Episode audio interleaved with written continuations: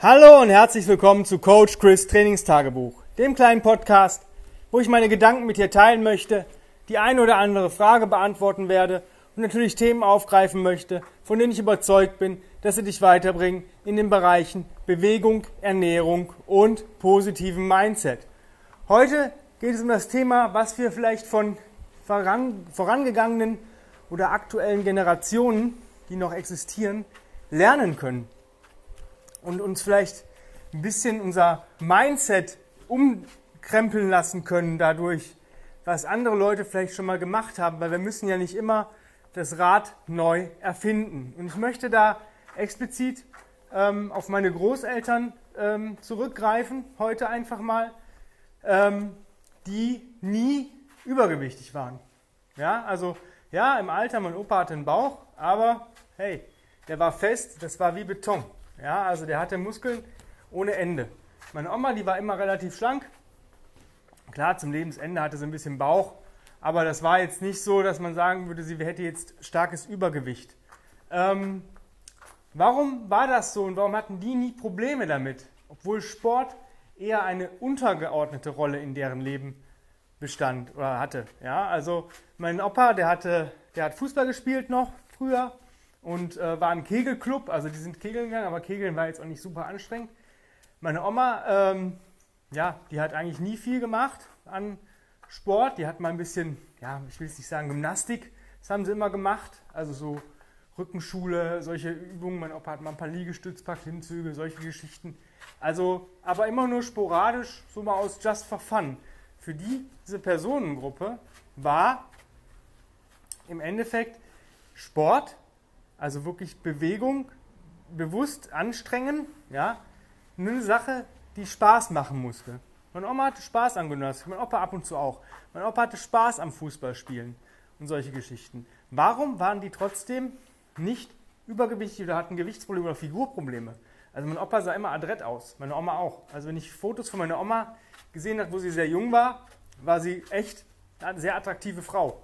Und mein Opa auch, war ein sehr attraktiver Mann körperlich, obwohl er nicht groß war. Also er war, ich glaube, 1,75, also so groß wie ich. Ich bin ein bisschen größer als er, ich bin 1,77. In der Hinsicht ähm, war er trotzdem ein sehr, sehr attraktiver Mann.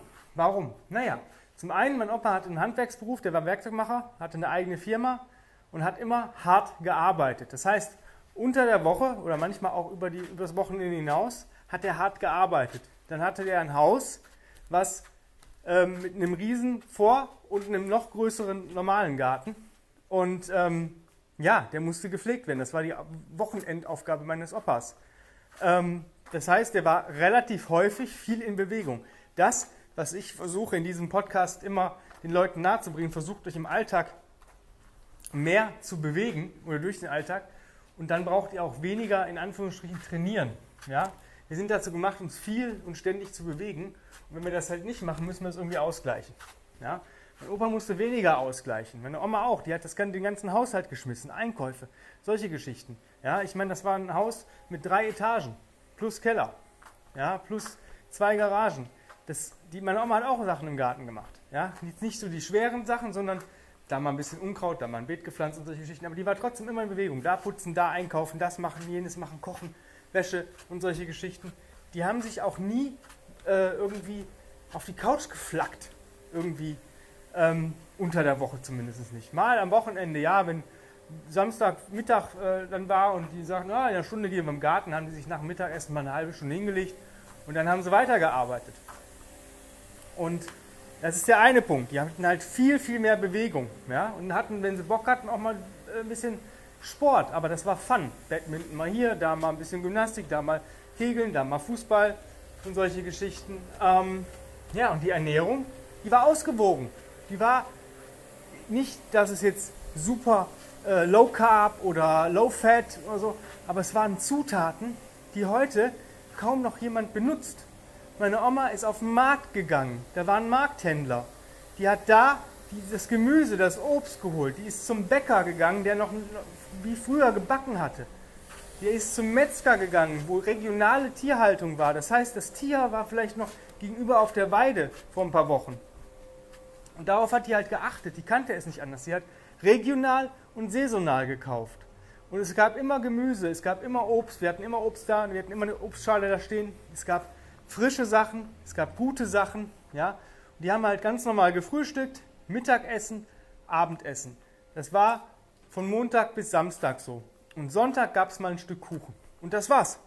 Ja, die haben drei Mahlzeiten gegessen und hatten aber auch genug immer da. Und es wurde auch nichts weggeschmissen. Ja, wenn man zum Beispiel ähm, irgendwie Nudeln gekocht hatte zu einem, weiß nicht, Gulasch mit Spätzle zum Beispiel. Ja, meine Oma hat sich ein bisschen vertan und hat halt eine Riesenportion Spätzle übrig. Dann hat man das nicht weggeschmissen, sondern gab es am Montag halt ein bisschen geriebenen Käse drüber, einen guten Salat dazu und dann gab es Kässpätzle zum Beispiel. Es wurde irgendwie alles verwertet und verwendet. Und die hatten halt diese Bewegung. Und egal wie welche Ernährungsform du befolgen möchtest, Bewegung ist der Schlüssel zum Erfolg. Wenn du einfach dich mehr bewegst, ist der Körper auch mehr in, ähm, ja, im Verbrennungsmodus. Es ist so wie wenn du ein Auto fährst. Natürlich musst du ab und zu nachtanken. Ja, aber mit den richtigen Lebensmitteln. Und die hatten nie Gewichtsprobleme. Die haben aber auch Sachen gegessen, wo heute Leute sagen, das wäre falsch. Die haben Eier gegessen, die haben Butter gegessen. Ja? Unter der Woche gab es wenig Fleisch. Da gab es freitags gab's Fisch. Es gab unter der Woche einmal eine Suppe. Da war ein bisschen Fleisch drin, manchmal Speck irgendwie. Ähm, und Sonntag war eigentlich der einzige Tag, wo es wirklich mal Fleisch gab.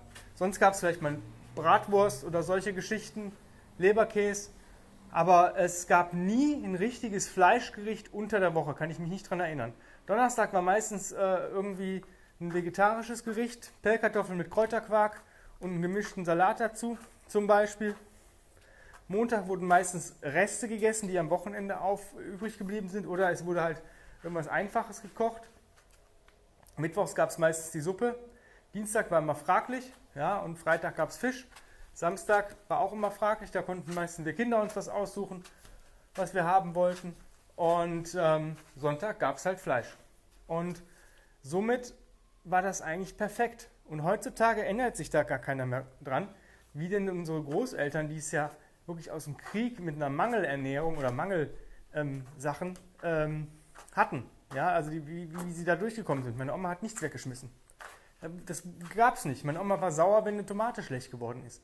Wenn die merkte, die hat Tomaten gekauft, die werden ein bisschen matschig, dann gab es einen Tomatensalat. Ja, sofort. Da wurde irgendwas draus gemacht. Und ähm, vielleicht kannst du dir davon mal ein bisschen was annehmen und vielleicht auch für dich rausholen. Wenn du jetzt sagst, yo, ich brauche aber jemanden, der mir da vielleicht ein bisschen bei hilft und mich unterstützt.